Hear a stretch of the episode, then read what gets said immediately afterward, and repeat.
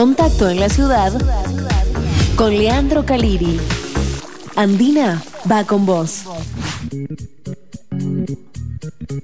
Bueno, nos reencontramos en esta oportunidad para hablar de algo muy importante. Vamos a mezclar varios temas de todas maneras, pero eh, vamos a hablar sobre con el patrimonio de los mendocinos en lo que tiene que ver con la Biblioteca San Martín, la digitalización de la hemeroteca, bueno, tantas joyas históricas eh, allí presentes. Y para hablar de esto estamos con Fabián Sama, con el director de Estrategias Culturales de, la provincia, eh, quien bueno nos ha hecho un huequito que en su agenda, imaginamos que son tiempos muy complicados, estamos en medio de todo el calendario vendimial, así que bueno, te agradecemos Fabián, buen día. No, un gusto en mi casa, medio así que siempre va a haber lugar y, sobre todo para hablar de aquellas cosas que también hacen a la construcción de una agenda y que siguen más allá de una vendimia, de, una temporada.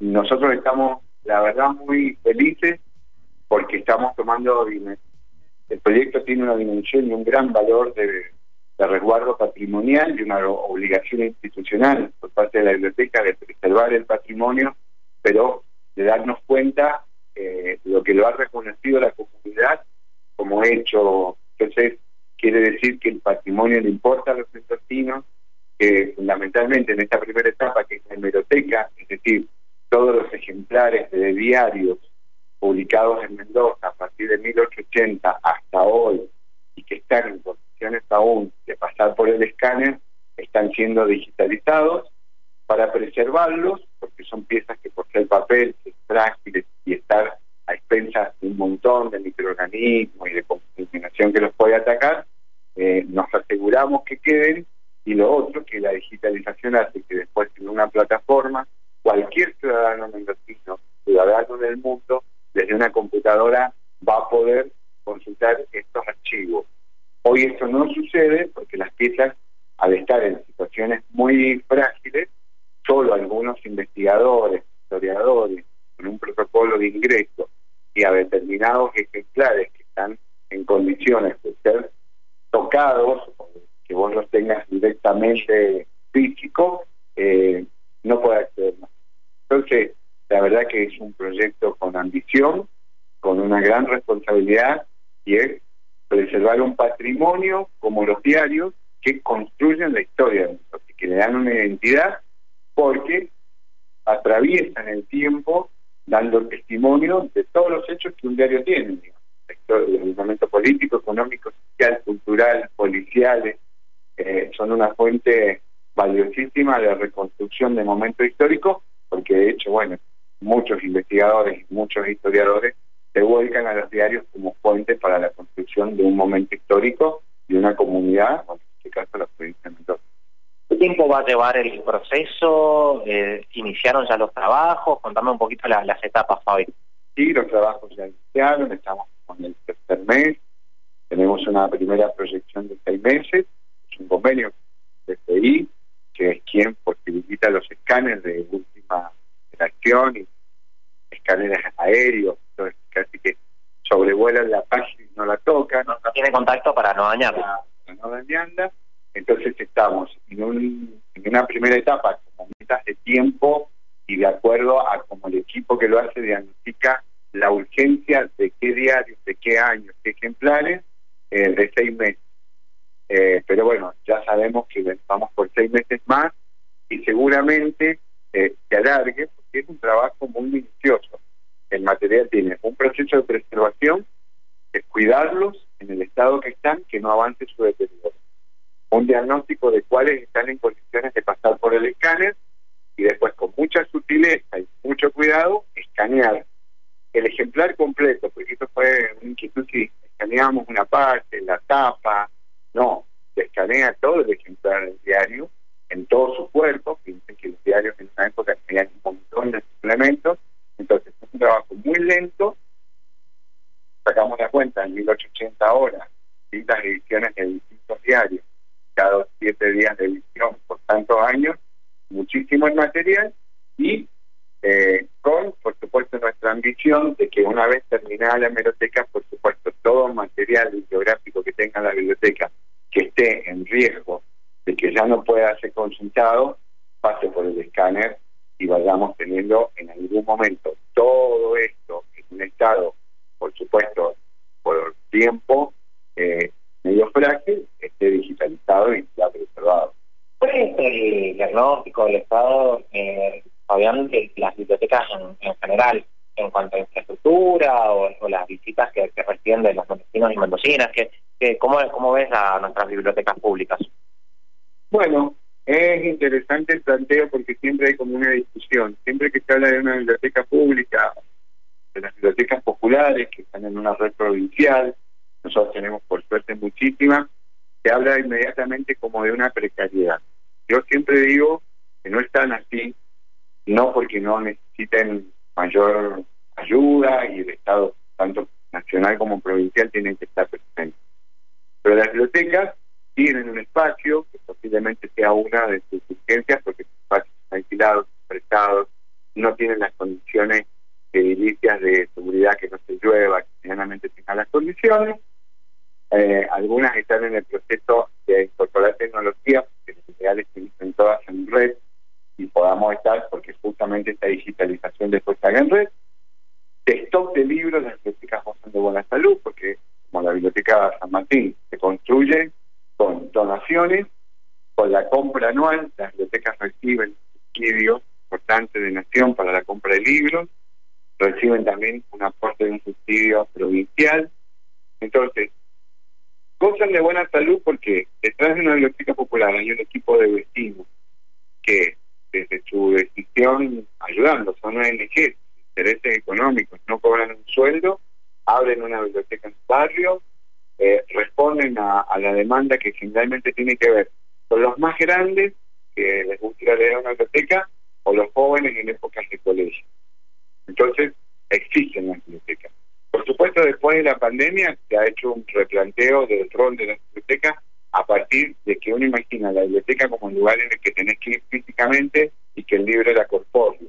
¿Qué pasa con la digitalización? ¿Va en contra de las bibliotecas? No, porque nosotros tenemos muy claro que las bibliotecas van a seguir recibiendo material físico real, que es eh, obligación de una biblioteca eh, resguardar este patrimonio y seguir teniéndolo, seguir cultivando las nuevas audiencias, que vos llegues al libro directo, lo abras, lo leas, lo veas, y siempre contextualizando, eso es una cosa muy importante, que no se pierda el texto que vos lees, tu referencia. Está dentro de un libro, está digitalizada una parte, de dónde salió, porque si no viene una cuestión bastante grave, que la gente lee piezas sueltas, que muchas veces no tiene ni un inicio formal la página que está leyendo, no tiene título, no se sabe el autor, sabe el Las bibliotecas van a seguir existiendo, eh, se reinventan en que ya se vuelven casi centros culturales, se pasan una serie de actividades, talleres, capacitaciones, visitas guiadas, pero el libro sigue estando, las salas de siguen estando, y por supuesto la digitalización permite preservar lo que tiene y estar en red para que vos en un barrio vayas, tengas una computadora, sea un punto digital con conectividad y entres a leer. Lo que está en esta biblioteca, lo que está en la Biblioteca Nacional, lo que hay en otra biblioteca popular o en alguna biblioteca grande Pero bueno, yo no soy tan alarmista en pensar que eh, las bibliotecas están en una grave se tienen que replantear su existencia, el rol que juegan y ver, bueno, también cómo hacen este acopio, de que a veces están colapsadas porque el libro no les falta. Para cerrar y cambiarte un poquito de tema, bueno, estamos en medio de todo el calendario vendimial. Una lástima lo que ocurrió con la vendimia de, La Paz. Estuviste allí, contanos un poco tu, tu experiencia con lo que fue esta gran tormenta. Sí, siempre es muy triste porque hay tanto esfuerzo, estábamos todos, estaba el escenario, estaban los artistas, estaban los invitados, estaban las reinas, y la verdad que llegamos y a los 10 minutos, yo por lo menos llegué con la señora ministro, eh, un gran trueno, como pasa siempre, y se desplomó el cielo, y lamentablemente, después que una noche maravillosa, pero lógicamente la técnica está mojada, hay seguridad, y el intendente de La Paz, lógicamente, con criterio, eh, preservó la seguridad Se reprogramó por la vía a las 20, pero bueno, también en el, en el ambiente es como que ya en la cultura vendimial todos tenemos esta fortaleza. Y, bueno, hicimos un brindis, hacíamos lo mejor, eh, entendiendo que se posterga, pero bueno, el verano tiene este pronóstico y ojalá, bueno, no sean las, no se accidenten tanto las, las vendimias. Pero bueno, siempre te quedas sin Lástima, estaba todo listo, pensábamos que el viento se iba a llevar la tormenta, pero así fue, no fue. Que no ocurra en el acto central, ¿no? Ni en ninguna de sus repeticiones. Yo que llevo tantos años en la vendimia, la verdad que yo tuve dos situaciones, estoy hablando del pico que ya venía de la vendimia, solo dos veces, y no se suspendió.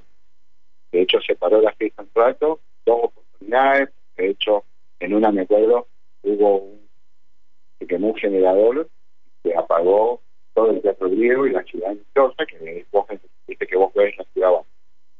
Se paró todo, a los 10 minutos volvió la luz, la fiesta siguió. Y en el 90 y pico hubo una muy famosa, porque lamentablemente hubo muchos chicos accidentados, la vimos toda abajo de. Que no vuelva a pasar, la verdad que en el historial, yo no, no, no mágicamente después se termina pasando. Hicimos, con vos hicimos una vía blanca que el agua nos quedaba a la rodilla, La recuerdo.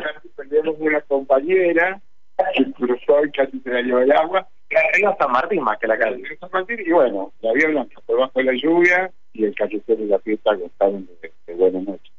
Por supuesto, podamos que podemos mucho después. Ahí escuchábamos chicos a Julián Sama, director de estrategias culturales de la provincia. Bueno, con la digitalización de la hemeroteca de la Biblioteca San Martín, el estado de las bibliotecas y por supuesto también lo, lo ocurrido en el día de tarde con la vendimia de La Paz, reprogramada para hoy a las 20 horas. Perfecto. Bueno, la verdad que mensajes de nuestros oyentes nos dicen por acá eh, que, que bien por la decisión que han tomado, porque bueno, había justamente eh, mucha... ¿Dónde está acá? Eh, ojalá se hiciera, ahí está, hay fuentes que son inaccesibles y ya deberían estar digitalizadas, subidas a una plataforma. Y que bueno, que la verdad que aplauden esta iniciativa que ha tomado la Biblioteca San Martín. Y después hay otro oyente que nos dice que se ha emocionado de encontrar y de escuchar que se está haciendo este trabajo también en la biblioteca más importante que tenemos los mendocinos. Por eso no, nos parecía importante aquí tener el testimonio de, de Fabián y de darle a todos y a todas, bueno, esta digitalización, este, este trabajo que ya empezó a hacerse. Perfecto. Bueno, Leandro, muchísimas gracias por este móvil. Un abrazo muy grande, hasta luego. Hasta luego. Bueno, Leandro Caliri desde la Biblioteca San Martín. La verdad que eh, algo distinto que se está Sí. viviendo y que es cierto, hay muchos ejemplares que ya son viejos, No, y- hay que digitalizar todo y lo hay que, que, hay. hay que actualizarse porque si no mm, le vamos a tener que poner un gancho a cada biblioteca, ¿no? La tecnología te pisa. Sí, sí, sí, Eh, sí, sí. lamentablemente, ¿no? Mirá que nosotros, o por lo menos yo soy de la vieja escuela, todavía me gusta el papel. Yo pero, leo, sí, libros tengo en papel. Claro, pero bueno, eh, hay que ir actualizándose, Sí. si no, quedás viejo. Exacto.